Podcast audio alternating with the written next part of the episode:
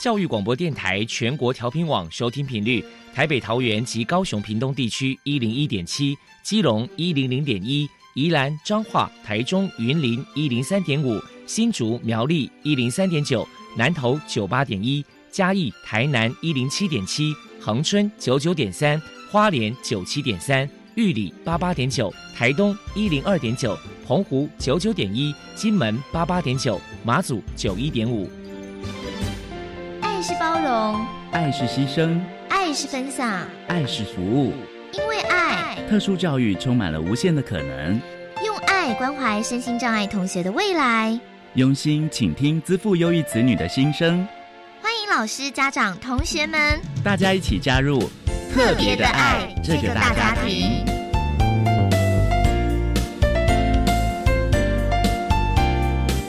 本节目由教育部学生事务及特殊教育司指导，国立教育广播电台监制，欢迎收听。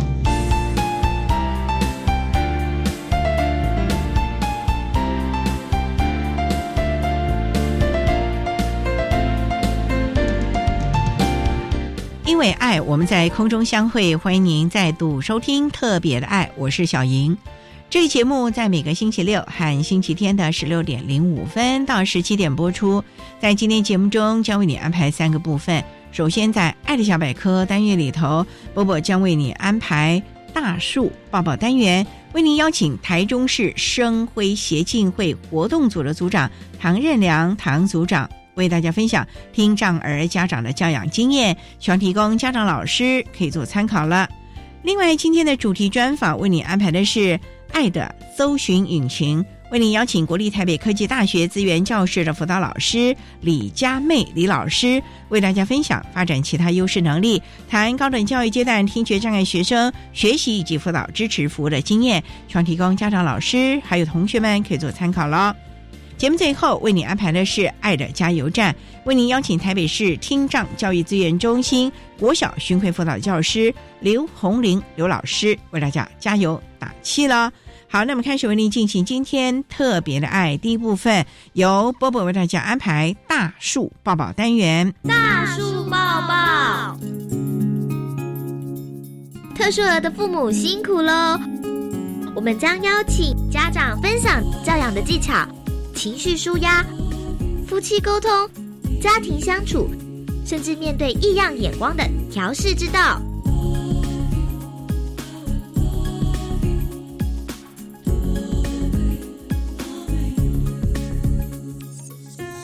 Hello，大家好，我是 Bobo，欢迎收听大树抱抱。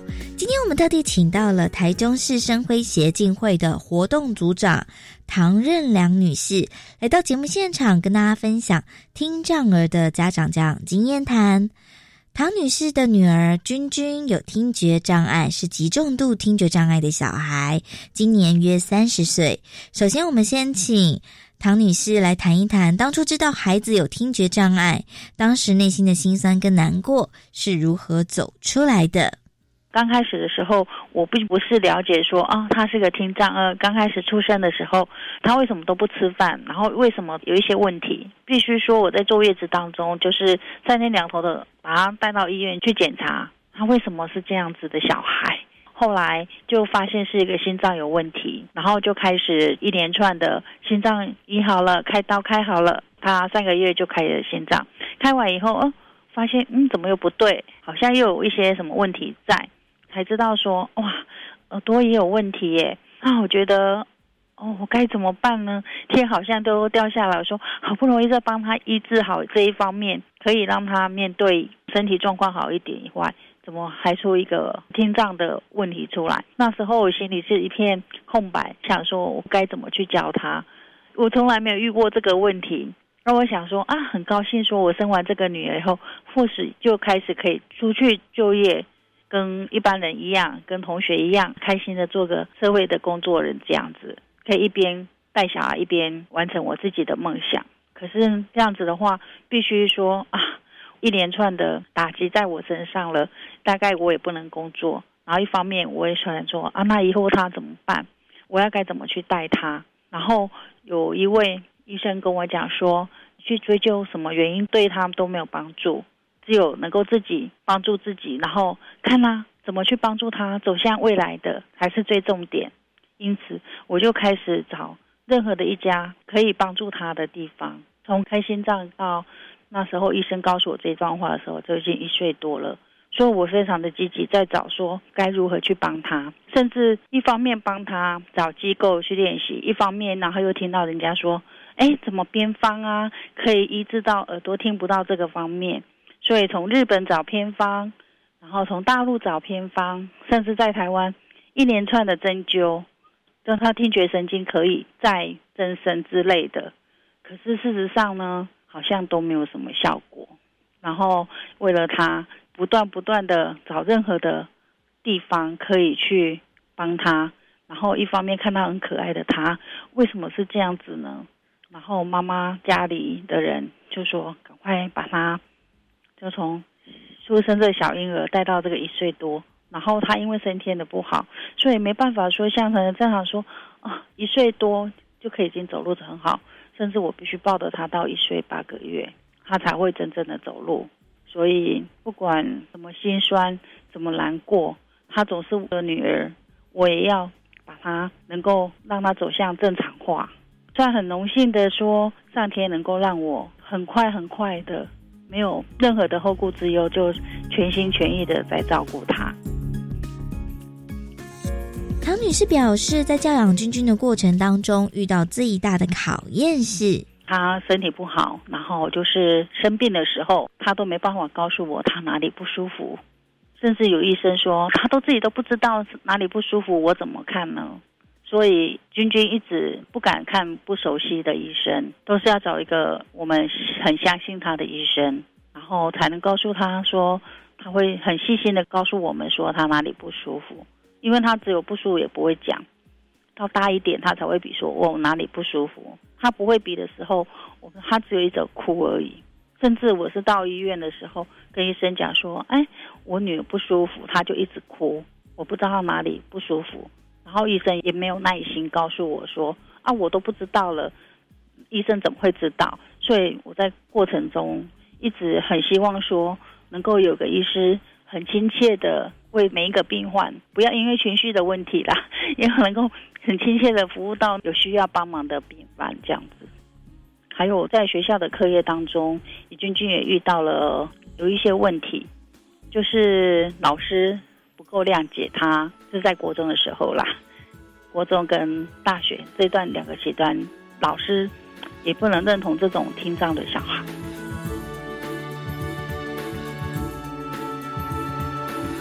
接下来，我们就请唐女士来分享一下。君君与哥哥的相处互动，您的教养诀窍是什么呢？因为妹妹是这样子，我常常跟哥哥说，你不能欺负妹妹，所以你要保护妹妹。怎么说？我们的君君相当的聪明跟活泼，他会跟哥哥讲说：“你是哥哥，那我不是你的妹妹，我是你的姐姐。”因为我们家只有两个小孩，然后他看到了我们家的户口名簿上，他写长子，他是写长女，他就跟哥哥讲说：“以后你要叫我姐姐哦。”你不可以叫我妹妹哦，因为我跟你是一样大的，所以哥哥大部分都会让他。然后我也想说，既然他们这样子可以让他们脑筋激荡，所以有时候我会站在旁边看，有需要的时候才会出手吧，不然就让他们两个在那里互动、逗啊、玩啊、笑，都是会激发他的脑筋跟灵活应用这样子啊。除非他们两个在吵架时候，才会出来说，哎，做协调的工作。他们两个从小到大还算蛮有默契的。当面对君君的情绪上的问题，您的教养方法又是什么？因为我从君君告诉他说，骂人的时候你不会骂人，但也骂不赢人家，还不如他说没关系，我们就让他，然后那个佛祖在天上都会看到你，然后他也会帮你。哦啊，其实你也不要生气，他会帮你骂他，然后他就会觉得哦，他会像释怀来。啊，如果他真的不能释怀的时候，他自己会就躲在房间生闷气。那我们就站着看看一看，然后再跟他说没关系，没关系，我们哦不要生气哦。他等下哦会被佛祖骂，假借的佛祖名义真的是很不好意思。只是我觉得，当他有一种比较说一个出口这样子。我们就请唐女士来分享一下君君所做的一件窝心感人的故事。君君还算真的很贴心的一个小孩，因为我们家像爸爸的话，他比较在家他是君子嘛，所以他回来的时候就会跟爸爸撒撒娇啊，然后跟着爸爸说：“哎，爸爸怎样辛苦啦，会他按摩啦。”然后我们辛苦的时候，他会在按摩的时候。帮我们按摩一些身体上的疲惫啊，甚至有时候要睡觉之前会跟爸爸亲亲亲亲他的脸才可以去睡。到现在有时候也都会啊。最后给同样是听障儿的家长唐女士有一些鼓励的话想说，我就觉得说也不用说很着急，就像我之前找不到任何的一种方式，每一个机关都在找找找，我哪里可以帮助小孩？因为现在的。资讯发达，然后也不用给小孩子太大压力，只是说你要释怀着，然后我们能够帮忙他，不要太急着让他讲的哦多好多好。其实对他来说，让他做着自己自我最快乐。非常谢谢台中市生辉协进会的活动组长唐任良女士接受我们的访问。现在我们就把节目现场交还给主持人小莹。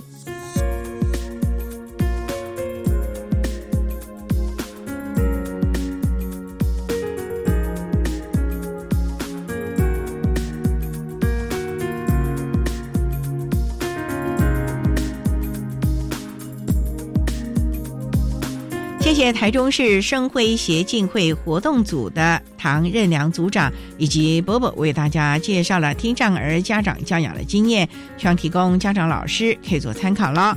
您现在所收听的节目是国立教育广播电台特别的爱，这个节目在每个星期六和星期天的十六点零五分到十七点播出。接下来为您进行今天的主题专访，今天的主题专访为您安排的是爱的搜寻引擎。为您邀请国立台北科技大学资源教室的辅导老师李佳妹李老师，为大家分享发展其他优势能力，谈高等教育阶段听觉障碍学生学习及辅导支持服务的经验，希望提供家长、老师还有相关的同学们可以做参考了。好，那么开始为您进行今天特别的爱的主题专访，《爱的搜寻引擎》。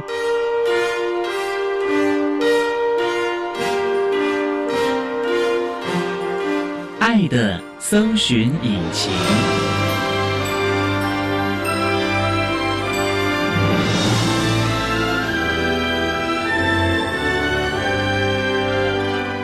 今天为大家邀请到的是国立台北科技大学资源教室的辅导老师李佳妹李老师，老师您好。主持人好，各位听众大家好。今天啊，特别邀请老师为大家来分享发展其他优势的能力，谈高等教育阶段听觉障碍学生学习及辅导支持服务的经验。那首先要先请李老师为大家介绍国立台北科技大学是在什么地方啊？国立台北科技大学位在台北捷运的中校新生出口，因为出口一出来就到了，所以交通非常的方便，而且。中校新生捷运站离台北车站只有两站的距离，所以很多同学如果要回家住在中南部啊，交通也是非常的方便。蛮好的。那我们周边有蛮多大学生很喜欢，像是光华商场啦、三创啊、文化园区，然后还有华山艺文中心啊，那边都是学生很喜欢去逛的地方。不过这个国立台北科技大学常常会跟另外一所科大，大家会搞混。能不能为大家介绍？台北科技大学的前身是我们学校前身是台北工专，历经了技术学院到现在台北科技大学，其实已经有一百多年的历史了。也是四年制了吗？四年制。那我们学校现在除了日间部有大学，然后还有研究所以外啊，其实目前已经有五专部的，就是又回来有开是五专部了。对，当年台湾很多的重工业工业都是台北工专。培育出来的。那目前北科大有多少系所啊？我们学校大学部有六大学院，约十九科系。工科以外，现在也有一些管理学院、设计学院，然后还有人文社科学院。现在还蛮多科系。那全校有多少学生啊？大概有一万二、一万三左右的人数。校地够吗？因为嗯受限于你们四周都精华区，哎，其实学校校地蛮小的，对呀、对对，我看都往上发展了，都盖了大楼了。对，现在校内有蛮多建案子，因为嗯，也蛮久了，有些校舍都蛮老旧了。嗯，那这样老校友回来不就看不到以前的校舍了？也是有一些都还是在啊，对对，哦目前我们有多少身心障碍的学生在北科大就读啊？今年统计八十几位学生，哦快要将近九十位，大概有多少类别呢？我们学校类别蛮多元的、哦几乎都有。但是听障一直以来都是我们最多类别的学生人数，不过今年很特别，是自闭症的学生变身为第一个最多的类别了。为什么听障的学生过去北科大收的会比较多呢？其实我们学校对于听障的辅导一直比较有一些资源，学校有这样的资源，比较愿意开听障的缺，所以日间部听障生就会比较有一些管道入学。那他们通常会就读哪一些系所啊？听障的孩子，我们有一些系所蛮稳定，每年都会开缺。哎呦，这么好哦！对，但名额其实都不多，像我们、嗯呃每年大概都是四五位而已。像建筑系呀、光电系跟电机系都是蛮稳定，都会开几个名额给高中职入学。所以你们招生的管道是高中职都可以来念科大了，绝大众还是高职比较多，对对对，但是有一些系所其实也有招高中生入学。那多现在元入学了。对呀、现在现在有很多高中生也会有一些申请入学入到科大这个部分的管道，也越来越多了。嗯那我们有大专真试吗？针对身心障碍的我刚刚提到有一些系所就是针对身障真是会哦，开提供一些缺的，对对对。哦不过我们学校这部分的名额一直都没有太多，因为这孩子真的是蛮专业的一个科系，功课很重了啊。嗯对，功课很重。好，我们稍待再请国立台北科技大学资源教室的辅导老师李佳妹李老师，再为大家分享发展其他的优势能力，谈高等教育阶段听觉障碍学生学习及辅导支持服务的相关经验。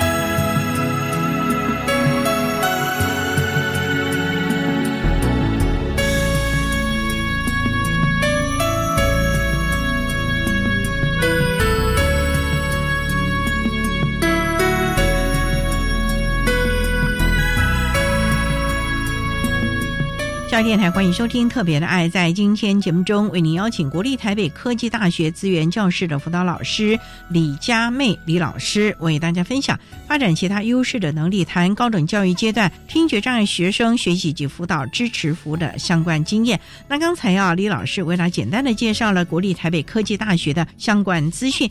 那想请教李老师，从事我们资源教室辅导老师的工作大概多久了？如果是资源教师辅导老师，应该是有七八年了。哦但是因为我中间有换过学校，目前在北科大服务五年多。当初什么机缘会来从事辅导老师的工作呢？最早毕业后就到学务处那边做专任助理的工作。那因为学务处底下就会有课职组、咨商中心，就是会有认识，然后慢慢就从专任助理转到智商中心的助理，发现有资源教室辅导员，因为我读心理相关，就是是我比较想要做的工作。嗯那慢慢的就转到资源教室，然后就到现在北科这边也是做资源教室的服务。嗯不过智商心理，大家感觉都是要到临床哦，医疗体系吧，或者是自己开心理师的诊所啊。因为我们不是硕班毕业，我们是大学，嗯所以也不会做到咨商心理师的工作，所以是辅导学生。那我自己是觉得可以陪伴学生走过一段路，其实是我蛮喜欢做的工作。那不会觉得这些孩子跟你年龄差不多，有的还在青春期、啊，嗯半大不小的嘞，还好吧？其实我们年纪也没有差不多啦。但年纪有差一点，但我也是因为这样子会告诉他们，我们每个人都要重视自己的能量，也不要因为他们是大学生，他们未来都是会长大，从那个阶段可以把自己的一些信心、自信可以练起来，我们都是平等的。那我们的孩子大部分是以大台北地区的孩子为主要招生来源吗？如果是以资源教师这边，我接触比较多学生，其实都有哎，因为我们学校是国立大学，那很多中南部的学生如果考上，基本上他们都会蛮乐意的来台北科大念书，所以中南部也蛮多的。住校了吗？一年级有保障住宿，但我们学校二年级以上不保障，就会非常的难抽。连特教生也没有保留床位吗？那我们的特教生基本上有保留床位，除非他是北部，因为我们北部的话基本上就不能住宿。哦，那如果他是在中南部的。学生如果是特教生，基本上会有保障住宿，就没什么问题了。对对对，不然他如果在外面租房子，你们其实也很担心哦。有一些能力比较好的孩子，其实我们都会鼓励他尽量的去尝试接触跟学习这样子的生活经验。因为毕竟大学不是义务教育了，他们在这个阶段学习如何成为一个大人，所以租房子啦，还有一些像生活事物的尝试，我觉得都是很好的经验。嗯，这个很重要。那听觉障碍的孩子，你们会辅导他们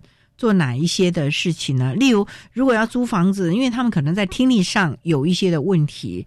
你们会辅导他们吗？甚至于跟社监沟通啊？因为听障他如果是轻度的孩子，其实能力都还不错。其实到大学，我们可能会以为他们会需要很多协助。其实很多轻度的听障生，他们除了一些像音听以外课程协助，其实在生活上面大概都还蛮能够自己可以处理，所以能力上都还不错。那比较重的话，基本上他住宿学校那个住宿那边帮他的安排还蛮顺顺的。所以基本上在学校的适应是没有问题的了啊。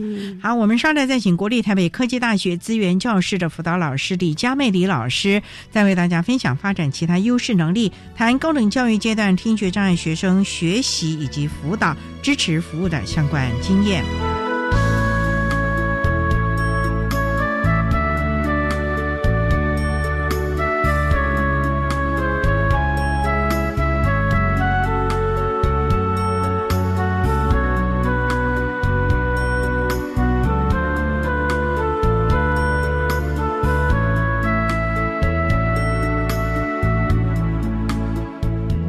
各位听众，大家好，我是一零九年身心障碍学生十二年四性辅导安置总招学校国立和美实验学校的校长吴新红，在此说明本次安置需要留意的相关事项。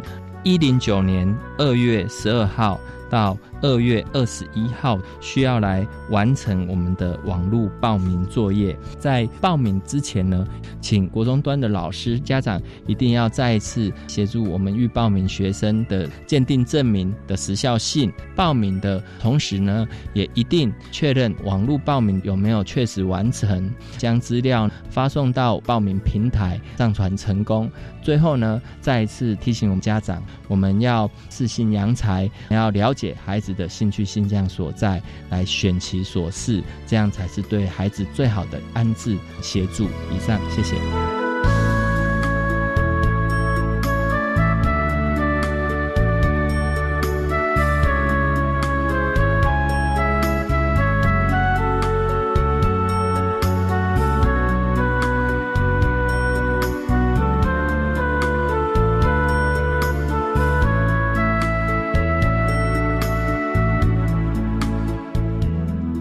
各位听众朋友，大家好，我是一百零九学年度身心障碍真试的承办学校国立中央大学的招生组组长周宏伟。一百零九学年度身心障碍学生升学大专校院的重要的工作时间，寄发准考证的时间是在一百零九年的一月三十号。同时间我们会告知特殊需求辅具的审查结果。各位听众朋友，如果有任何的问题，欢迎打电话到国立中央大学的教务处招生组，联络电话是零三四二二七一五一，分机是五七一四八到五七一五零。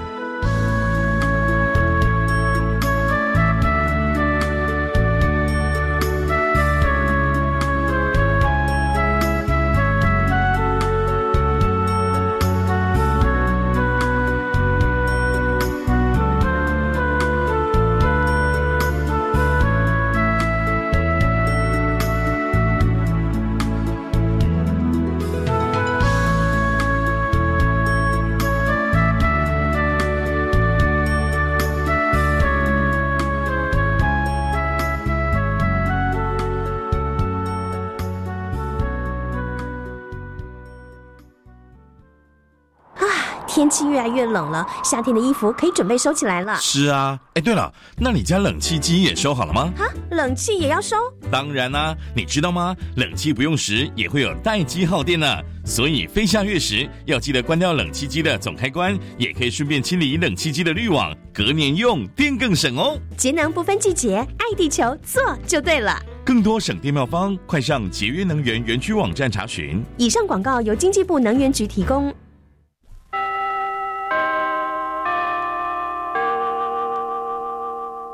新课纲上路后，老师要开设多元选修课程、弹性学习课程，指导学生自主学习计划，增加这么多工作量，老师还有时间备课吗？有啊，教育部已经有协助教师增能，提供支持，而且已经先调降国立高中职艺能科及实习科专任教师的教学结束，所以啊，老师就有充裕时间可以备课哦。那兼任行政职务专任教师的教学结束呢？哦，这个也调降了，因为新增定了，只要老师协助行政工作，就可以减少授课的相关规定，让老师有更多的备课时间。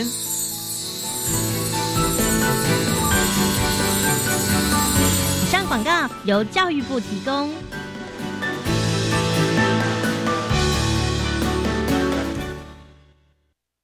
管那么的水，罗嘎西木啊！大家好，我们是欧开合唱团。您现在收听的是教育电台。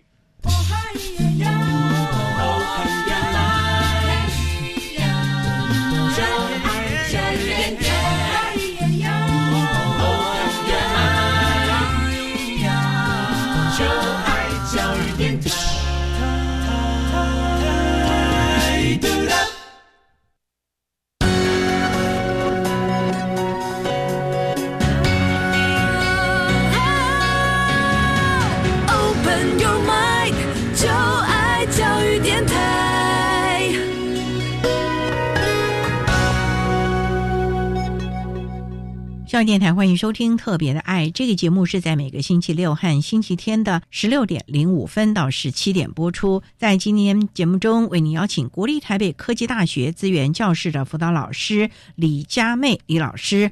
为大家分享发展其他优势能力，谈高等教育阶段听觉障碍学生学习及辅导支持服务的经验。那刚才在节目的第一部分，李老师为大家分享了国立台北科技大学针对身心障碍孩子，尤其是听障的孩子所提供的支持服务啊。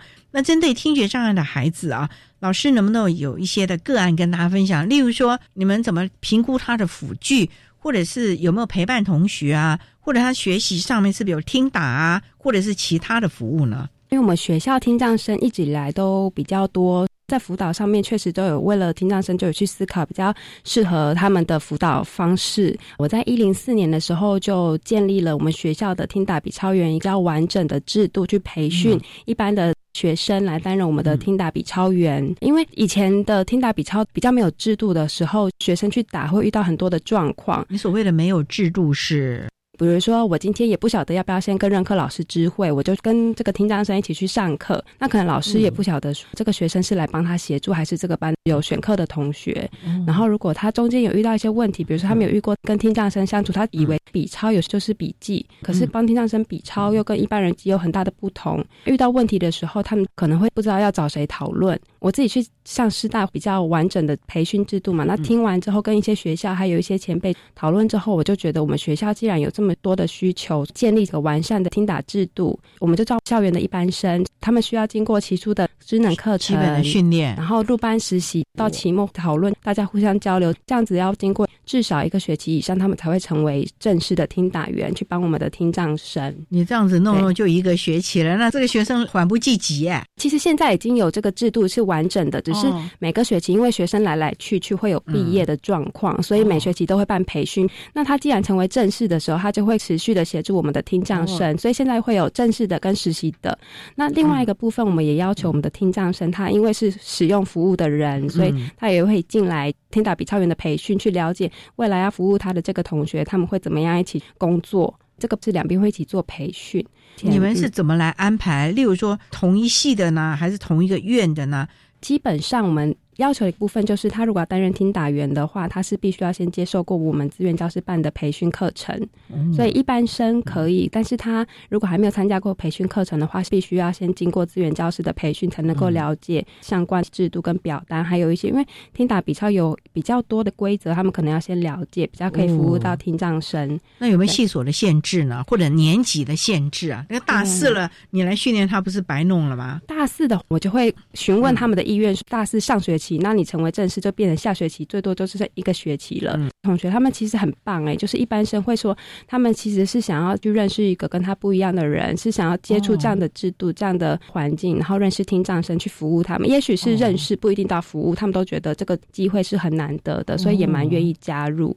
大一新生可以来参加吗？大一新生可以来参加，但是我们比较建议是大二以上，因为有提到科系或者是老师比较熟悉的部分呐、对学校比较熟悉呀、大二以上上的课比较多，比较会。知道老师的个性，因为有时候就算是同一个科系，可是大学老师也许个性很不一样，那他也很难抓到老师上课的重点，就会比较难打成很顺的文字给听障生看。所以其实大一很鼓励，但是我们觉得大二、大三是最适合当听打员的。也比较成熟了啦。对，那他成为正式的听打员之后，就可以开始思考是不是同科系的课，他愿意。如果是不同科系的话，他愿不愿意？可能要预习、复习来上这个课，去帮听障生可以打得更完整等等的这些评估。对他必须要了解这个老师上什么吧？对，那如果是门外汉，那我看他恐怕连从哪里打起，对啊因为太多专业的术语了哦。对，没错，没错。所以我们会问他：你觉得你这堂课可以协助到这个听障生吗？因为我们还是要协助他，不是只有打，而是要达到一个比较完整的笔记嘛。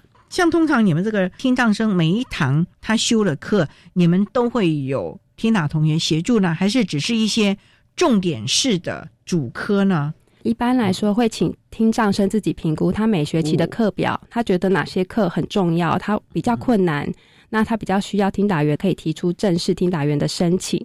另外一个，比如说像有些是通识课，但是他不觉得太困难，但是因为口说也蛮多，我们就会直接借实习生去实习。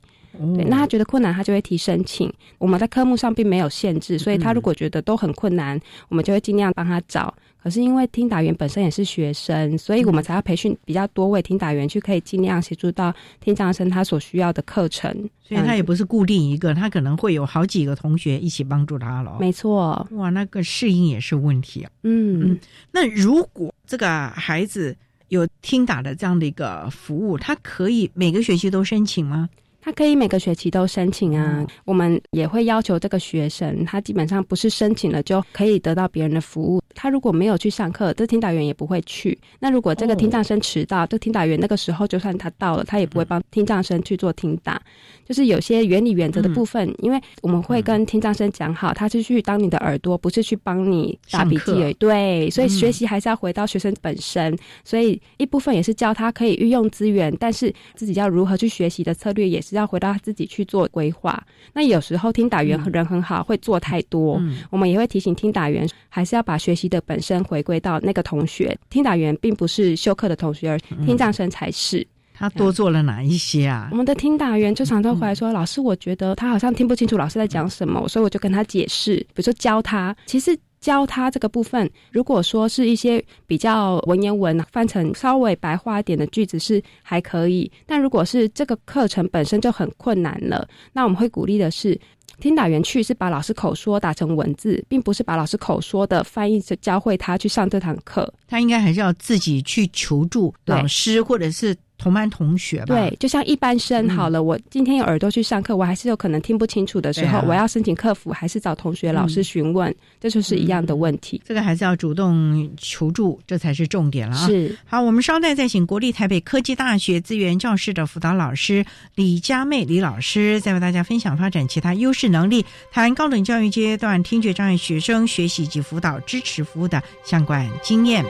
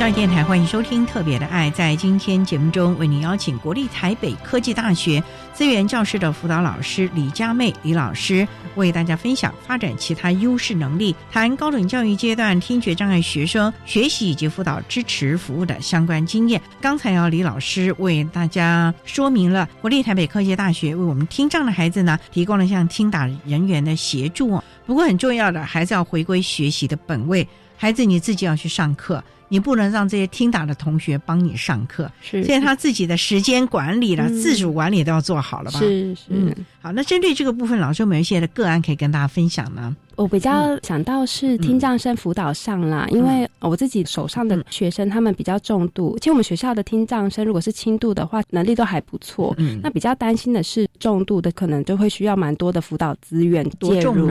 他是重度听障生，因为从以前到现在他没有开过电子耳，所以他听力是非常差。但是因为很努力。不想麻烦别人，所以就会很努力的想要都用口说的方式跟人家沟通，是非常的辛苦。那我自己到北科之后，比较有接触听障生的经验。那我在以前的学校比较少听障生，那我刚开始认识他的时候，大概十句只有听得懂一句就不错了，所以都非常困难的沟通。后来怎么办呢？那没办法沟通就是一个问题了。对，但是我知道他想跟我们沟通的时候，我跟他说我也在学习的努力，要把自己的耐心拿出来，然后我希望听得懂他在说什么，然后我也愿意把我时间留给他，希望他也可以告诉我他想要跟我说的东西，而不是觉得说这个人没有耐心，那我不要麻烦他，就不跟他说。所以我也拿出时间呢。一开始当然是增加一些电脑打字或笔谈的辅助，那慢慢慢慢，我带了他满几年了。因为这学生读书也是比较辛苦，目前都还言毕，所以跟他相处越久，会发现听障生久了，他们说话的一些东西会越来越熟悉了，会比较容易听得懂。学生其实因为比较退缩一点，不喜欢麻烦别人。而我们学校的实习制度是毕业门槛有实习，对学生来说有些重度的，他们光在找实习机构，或者是知道实习有哪些规定啊，然后去实习都是蛮不容易的事情。那我自己觉得。这学生又不喜欢麻烦别人，所以如果他要去实习，其实是蛮大的挑战。哇，那怎么办？那一开始我们就把实习这件事情就跟西上联络，说把他拿到 ISP 去讨论。那我在 ISP 就邀请西上来跟学生说清楚实习的一些规则啊、办法、表单，在 ISP 里面就可以提供给学生，当他回去做功课，然后再回来讨论。其实我们也蛮关心这个孩子实习的状况，所以我那次就跟系上的老师联系了。我们在暑假学生去实习的时候。学生在台中实习，那我们就跟老师一起去台中实地访视，抽空去。对对对，其实我们觉得，如果学生有需要的话，我部分如果给他们一些现场的支持，他们会觉得比较有能量。但我们会征求学生的同意啊，说：“哎，你在实习的场域还好吗？要不要老师去看看你？”其实我们都鼓励他们可以自主。有些学生都会说不用，我们就会觉得：“哎，那很好啊，很棒哎，你可以自己努力真的好还是？我觉得会先相信他们说的部分，但是我们不会放弃关系，就是回来还会。讨论那这个学生，我跟他说，我有点担心他实习的状况，因为他是比较不想麻烦别人的人，所以他听不清楚的时候都被人家可能会误会了。对，那我就说我去看看你，他就说哦可以呀。所以这个学生我们就有跟老师一起去，然后跟顾主任有聊一聊，结果还好吧，还不错。就是他是一个蛮听话的孩子，就是要跟他讲，他都会做。所以还还蛮好，然后回来实习之后，有在跟他讨论说，哎，实习的过程里面有学到哪些收获啊？那表单会不会写？就我觉得听障生他们能力是可以的，可是有时候退缩的状况可能会需要稍微。推他一推他一把吧，对。但这同时，我们也会征求他的同意，跟他说：“哎，你现在要到实习的阶段了，要面对这个部分。因为我们有时候学校对听障生如果比较宽裕的话，他可能最后啊不一定会实习，或者是到系上实习，有时候就会变得比较没有学到一些东西。那我就跟他说，我们要试试看走出去。最后，这同学就有完成实习。你们的实习是两个月，就是暑假期间吧？大部分都是这样子，但是有些科系比较不一样。像我们建筑系就不止一个学期的暑假，总是希望他们能够到业界去实习，而不是在学校哪个处室类似攻读这样子，那就好像不太够。因为学校还是蛮包容的，学校包容友善。那业界的话，那真是真枪实弹了。这样的孩子去雇主的反应如何呢？就您这几年辅导的个案，比较重度的孩子呢，可能都会遇到蛮多的挫折。所谓的挫折是。沟通不良呢，还是他觉得，或者是他到职场上，因为没有听得很完整，工作交代的事情，可能自己摸索就会很多的压力、挫折。但我觉得那些东西，我们自己在辅导的时候，常常会有一些误谈的机会。那只有误谈，跟学生聊到那些东西的时候，再去做一些回馈或反省，可能会慢慢慢慢的就会找到，哦，原来可能我在过程里面可以学到一些什么东西，比如说可以多跟雇主说，可不可以文字记录的东西取代用说的方式。但他们可能不一定会知道，可以提出这个部分的倡议，是去外面职场都可以申请听打服务。他其实在面试或者是很重要的工作第一天呐，那种都可以申请听打来帮他打字，让他可以记录到那个职场上面的重要讯息，不要漏掉，他才不会让自己都不清不楚的状况下被骂了之类的。我们政府有辅导嘛？就是在职场上。可以提供听打员这样的服务，有，那也是我们在培训听打员的时候跟他说，你离开学校才是可以继续协助更多更有需要的人，因为像社会局啊、生辉协会都有培训的，对，都可以提供。现在那个听障人士不一定是学生，劳动部也可以申请，像工作上面的协助可以有听打的服务，所以这样的一个。资源和资讯，我们的同学都要了解到了，要主动的争取。可是最重要就是你的工作态度，雇主应该在乎的是你的态度吧？啊，是，这点真的要特别提醒了。好，我们稍待再请国立台北科技大学资源教室的辅导老师李佳妹李老师，再为大家分享发展其他优势能力，谈高等教育阶段听觉障碍学生学习及辅导支持服务的经验。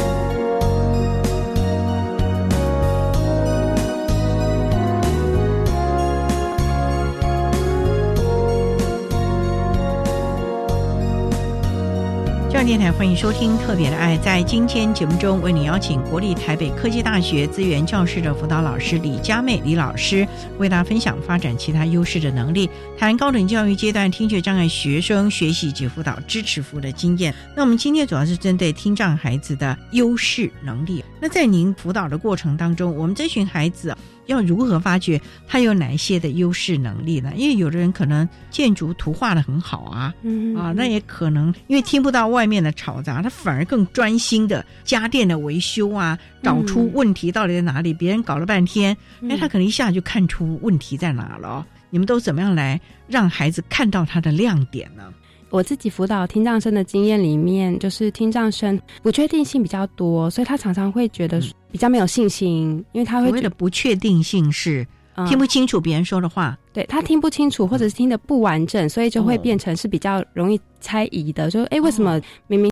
是有一个明确答案，可是又好像有变动。可是因为我没有接触到最完整的讯息，所以到底是有没有变动？比如说之前有个学生啊，老师在上课的时候，他本来是说下礼拜考试，然后他有记听到这句下礼拜考试，但是老师可能背对他的时候，同班同学都说啊，为什么要考试嘛？要考试啊？然后老师说好了，你们不想考试，那我们就下礼拜不考。但这一段他可能没有听到，可是后来转回来就说好，那我们再延一个礼拜又考试。所以他就是接收到讯息就变成是断断续续，所以又考但。但是好像有延期，但是又好像不考，所以他就变成不确定，就一直问同学，那这也会影响到他跟同学的关系了。对呀，同学会觉得说你怎么一直在问啊？对，可是事实上对这听障生来说，并不是故意的，故意的，真的是听不清楚啊。对，尤其考试啊，这牵涉到对，所以他就会更是吧，更是想要知道到底是什么时候考试，然后就一直去询问同学，最后这种问题怎么解决的？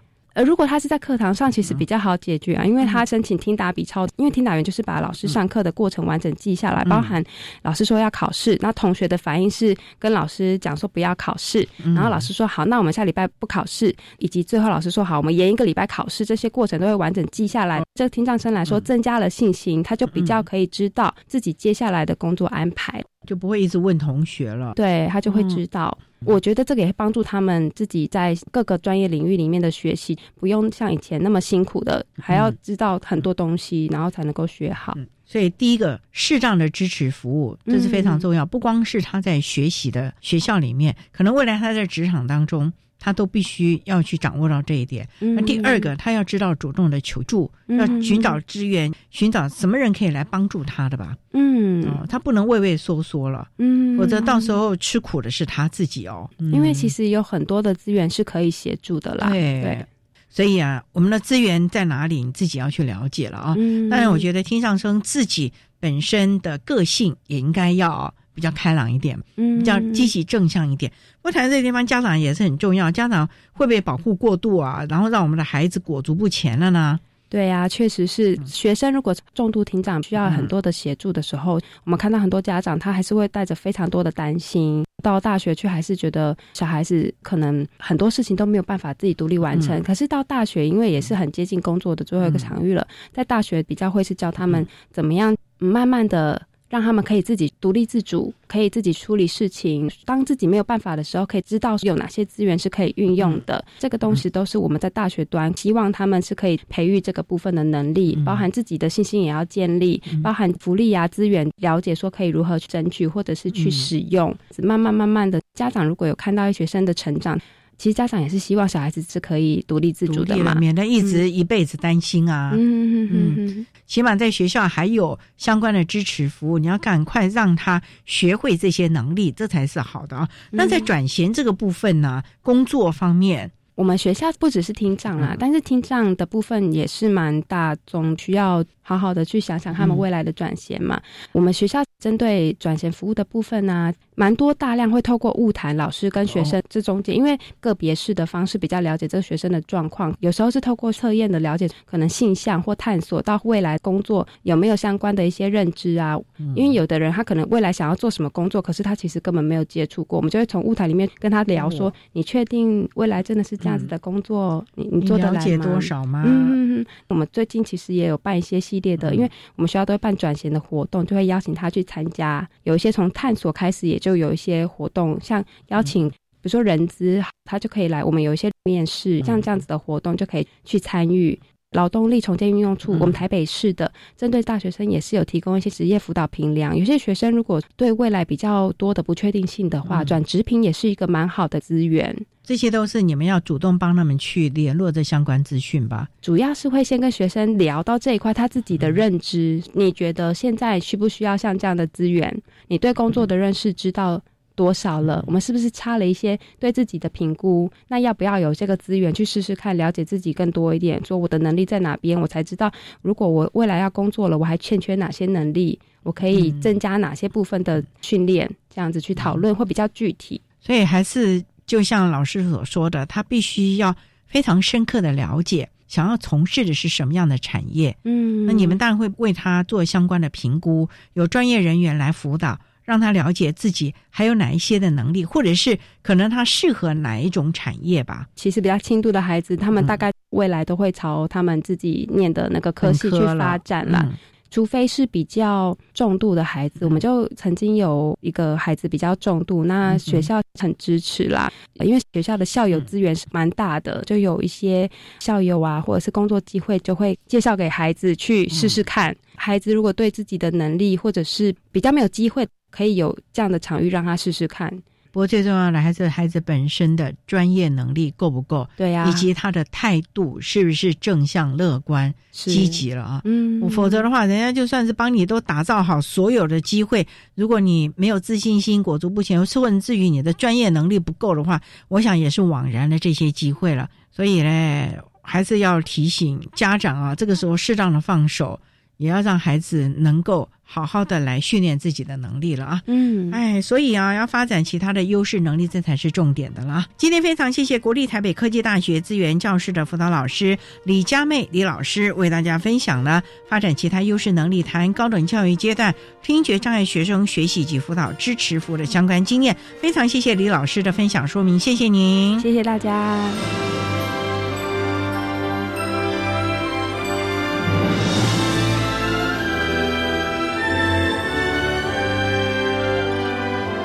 谢谢国立台北科技大学资源教室的李佳妹辅导老师，为大家分享了高等教育阶段听觉障碍学生学习以及辅导支持服务的经验，希望提供家长、老师、同学们可以做参考了。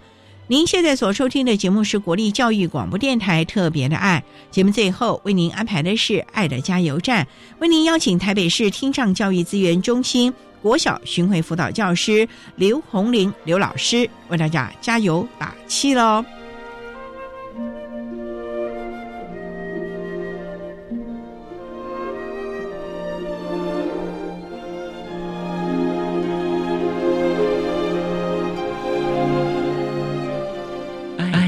加油站。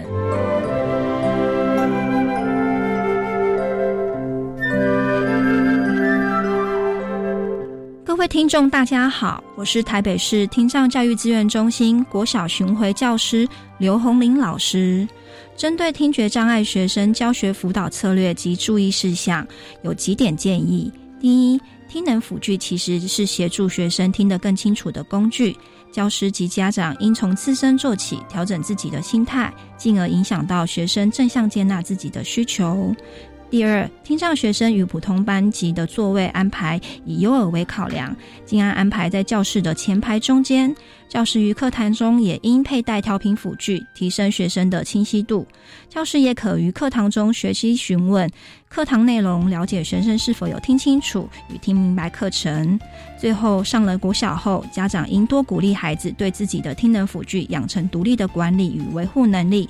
当在学校有听能与辅具相关的问题，也鼓励孩子主动向导师及特教老师反映。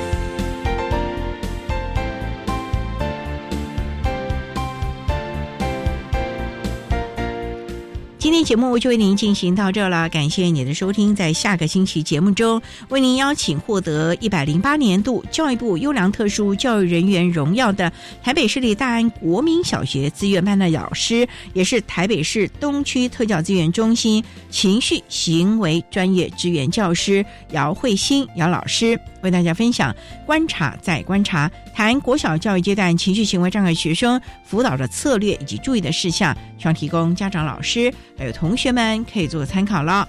感谢您的收听，也欢迎您在下个星期六十六点零五分再度收听特别的爱。我们下周见了，拜拜。